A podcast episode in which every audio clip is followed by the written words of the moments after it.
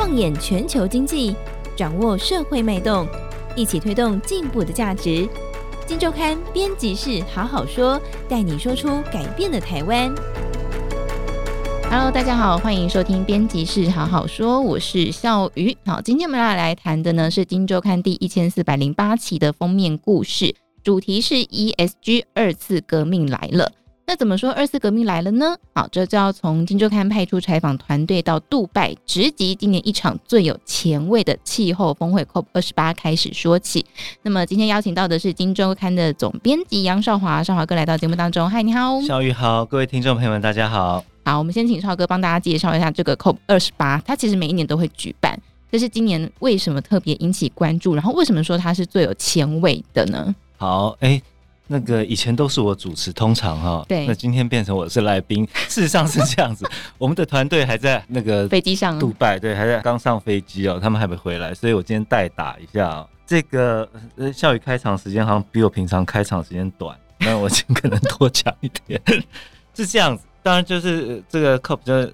呃，三个英文字母 COP 哦，它就是这个联合国的这个全球气候峰会的一个缩写。那它每一年都有，那今年是第二十八届。那其实以前呢、啊，这个编辑团队，今周刊编辑团队，也不是说不会去，但是以前比较是啊，有某个厂商在那边会办一些活动哈。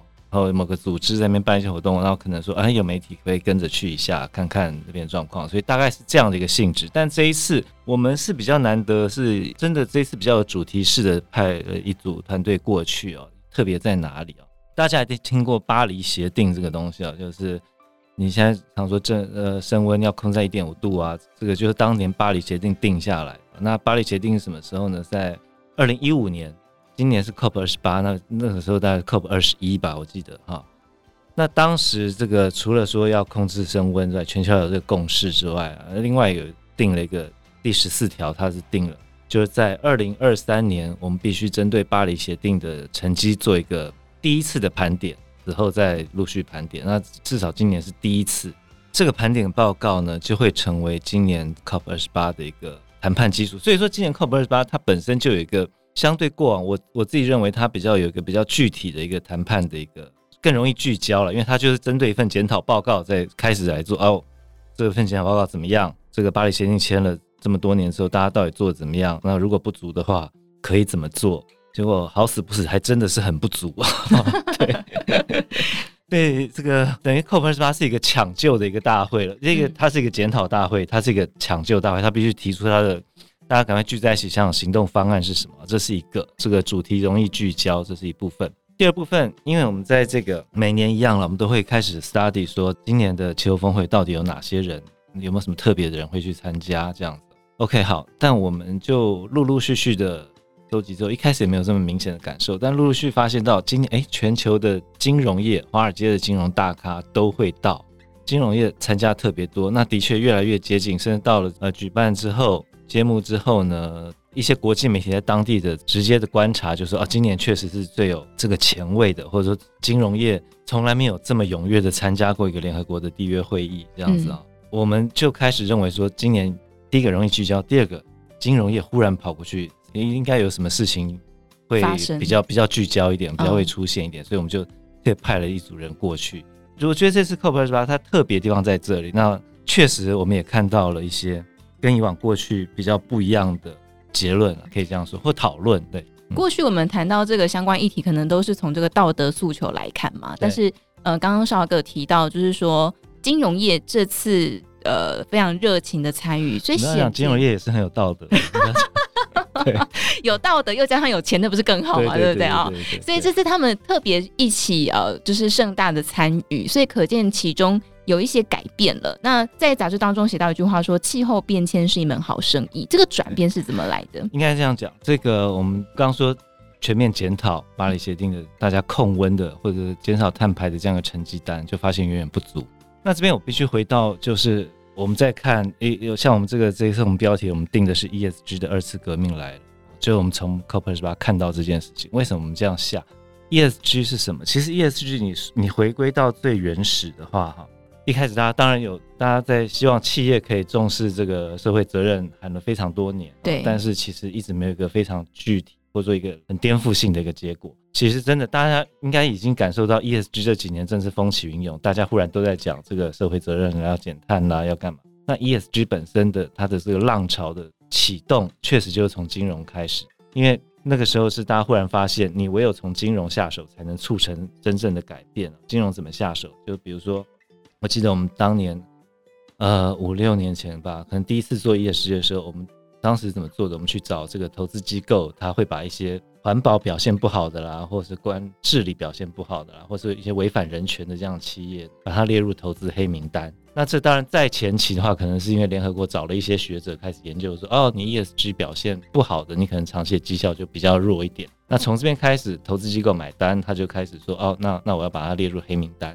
慢慢的、慢慢的、慢慢的，这样子一个风起云涌，造成了我们现在感受到的 ESG 的这样的改变。不过，就像刚刚说的，这个检讨报告看起来，巴黎协定看起来，大家减少碳排的量远远不够，大伙儿就聚在一起想说怎么办呢？因为金融就是驱动一切的力量，金融就是驱动改变的力量，就是让企业觉得我不做好，可能投资的资金就不会进来，或银行可能借款就不会那么容易开始这样的改变。那现在发现光这样不够，必须要有更积极的作为。所以这一次金融业聚在一起，有几句在现场上记者听到的 slogan 蛮有趣的，就是说，比如说黑名单已经是过时的做法，就你不能只是不投资这些不好的公司，而是你必须要投资很用力做 ESG 的公司，这个是 mindset 的差别，或者是说有另外一句 slogan 说，资金应该流向需要减碳的地方，而不是流向已经减碳的地方啊，就是你要把钱弄到。那个需要减碳方促成改变。简单讲，这次 COP28 希望促成的是减碳的真正改变。问题在于说，做这些好事，通常假设我们说是一个投资项目的话，你做这些事情，它的投资期会拉得非常长，然后它的回报率很不确定。在一个投资期长、风险高、回报率不确定情况底下，造成什么原因呢？就是钱根本不愿意进去。那金融业的大佬们就聚在这边开始想怎么办？怎么办？所以这一次的结论。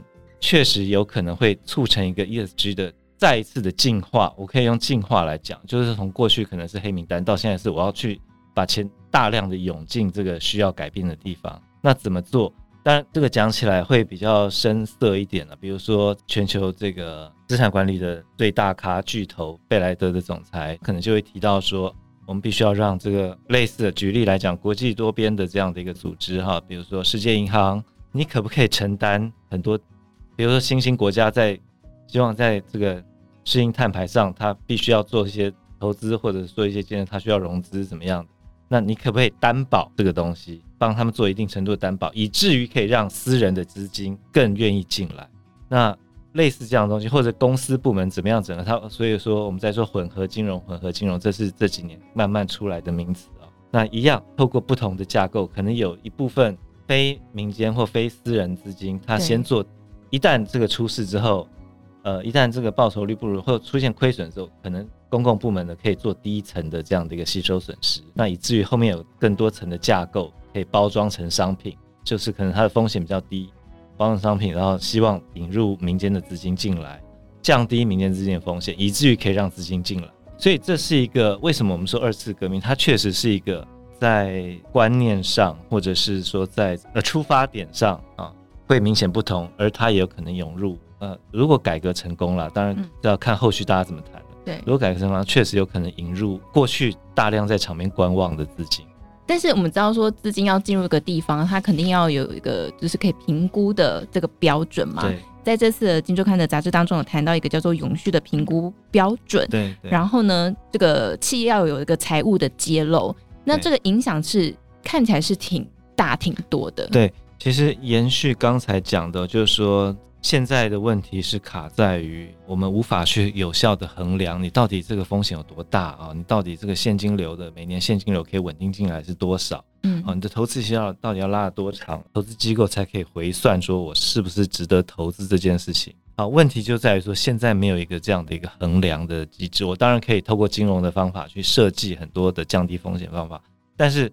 终归一句，我如果没有一个很好的一个衡量的机制的话，啊，衡量的标准的话，终究不会知道更明确的一个投资的价值在哪里。所以这一次的 COP28 也听到了很多在关于这个标准的讨论。为什么大家会开始重视这件事情？其实也是，嗯，我刚刚提到贝莱德，其实贝莱德在前今年六月的时候才做了一份调查哦，他的调查是针对全球各国两百个重要的机构投资人做的调查，数字我就不细讲，不过结论大概是这样子。他被问到是说，比如说，哎、欸，请问你这个机构投资人啊，某个退休金或主权基金之类的哈，嗯，你对于这个减碳的投资，你认为在你的投资组合里面的占有地位是怎么样？那当然，其实很多都是说非常重要了，或者排在第一顺位，这个占比率很高。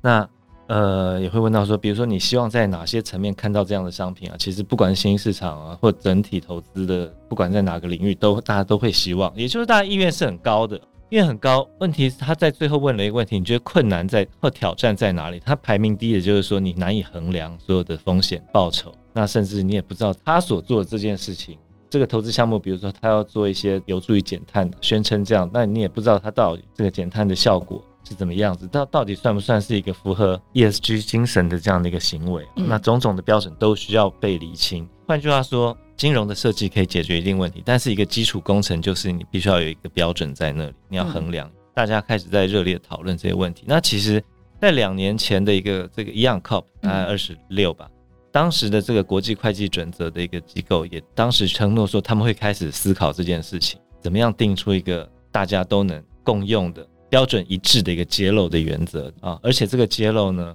现在大家说我们在这个永续报告书，很多的企业都会陆续推出嘛，哈、嗯。那永续报告书的本质是给各式各样的利害关系人来看，但是如果一旦列入正式的财报，它的目的很清楚，就是给投资人看的，给金融业看的。你要透过财报来决定你是不是要授信给他，或是投资他。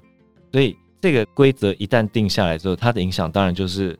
讲白一点啊，对上市贵公司来讲，它的影响是变得很实际的啊，很切身的，立刻影响到你的投融资的一个取得的这个容易度。这样子，举例来说啦，我们在现场也访问到 KPMG 以前一位专门负责，呃，就现在他是长期推动 ESG 的，他也可能业务上经常在辅导这个上市贵公司做永续报告书。他说：“哎、欸，我推广 ESG 这么多年，嗯，我的工作永远都是越来越多，只有到今年我忽然变少，为什么呢？因为、嗯会计事务所本身就会有一个财会部门嘛，以前各种资讯揭露怎么做，是他这边永续的负责永续的这边在做，现在呢慢慢移交给财会部门，也就是说这个东西会变成财务报表，是跟金融业切身相关，影响到你投融资。那这个东西呢，我们说这个叫做这个会计准则 IFRS 的 S one S two 啊，这两个准则呢，嗯、我们现在台湾金管会准备要接轨。已经讲接轨计划了，当然还有几年。不过因为它的难度很高，尤其它这规范到范畴三，范畴三是什么？就是说我所有的供应链上下，他们的碳排也会算到我的头上来。嗯、以金融业来讲，我去投资一家公司，比如说占它的股本多少一个比例，那它的碳排的百分比，我就要按百分比认列了，同等认列。对对，类似这样。它当然实际细算可能还要还要再去思考，但是它的概念就是这样子。我借钱给你，那占你的资本有多少？我可能就要同等认列，这算到我的碳排来。嗯，那大家就会很紧张，因为第一个这个标准建制下来，那它会规定到范畴三。第一个大家有共同比较基础，那有共同比较基础的话，整个 ESG 的这个投资的判断更容易，融资的判断更容易，也就更容易引进原本在场边观望的资金进来。第二个，它当然有就促成改变了，因为当我的企业本身的碳排要算到你你家的 碳排的时候。我要不就是不投资你，不借钱给你，要不然大家一起来好好坐下来谈一谈，你该怎么做，减少你的碳排，改变就这样开始，就已经不是可以独善其身，是跟你相关的供应链都会呃算在一起了。对对，对。好，所以刚刚绍哥说这是 ESG 的这个进化，你可以感受到这一场的这个会议上，他他从一个检讨报告开始，然后谈到的东西，谈到金融改革，然后谈到标准。种种作为都是希望我再促进、再催一波，把更多的钱涌进来的一个 ESG。对，真的。所以以后，呃，当然我们刚刚这样谈的感觉，感觉是跟各国有关系，跟企业有关系，这是跟个人也是很有关系的。因为在我们这个后面呢，又有提到另外一个叫做影响力投资，它跟 ESG 投资感觉很像，但其实不太一样。它的概念就是像我们这次 COP 二十八看到，它是希望促成改变的投资。如果就定义来讲的话，以前我们在说 ESG 基金，ESG 基金很多都是说我的投资决策中纳入 ESG 的模式，这个模式有可能就是说我对 ESG 表各个公司 ESG 的表现评分，表现差的我不投资，那表现好的投资。那现在不是，现在是所谓的影响力基金的话，当然现在还不多，我必须承认还不多。但是我们用一个比较清楚的标准来讲的话，就是在欧盟它有一个法规当它法规符合这个法规第九条定，也就是说，它不只是说不做坏事，嗯、哦，它必须要做好事，造成改变的事情，造成正面改变的事情，才能符合他这个地球的规定。那有些基金它就会标榜说，我自己就是符合地球，我只投资那些可以造成改变的一些公司。那这样的基金也陆续出来，台湾也可以买到，国外有三十几档被进来了。对，那看了一下绩效，你不能说它好，因为它我们前面一再提到的做好事呢，它最大麻烦就是报酬率很难评估，然后不容易有很好的绩效。现在大家在想怎么样让这个绩效好一点。不过这三十几档我这样盘下来，至少看三年期的话，嗯，如果你就是。抱着一个做好事兼顾赚钱的话，它是一个还可以的一个选择，就不差的选择。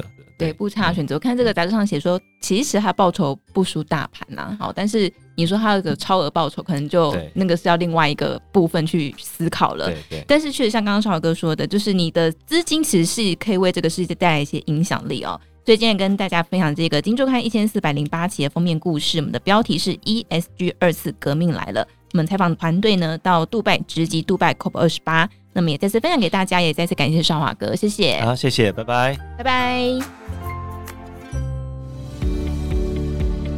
听完 Podcast 节目，有好多话想分享，想要提问却无处可去吗？别烦恼了，现在只要点击资讯栏下方的 Discord 社群平台连接，输入昵称就可以立刻问问题，与主持人互动哦。让我们一起在学习的路上不孤单。等你来加入。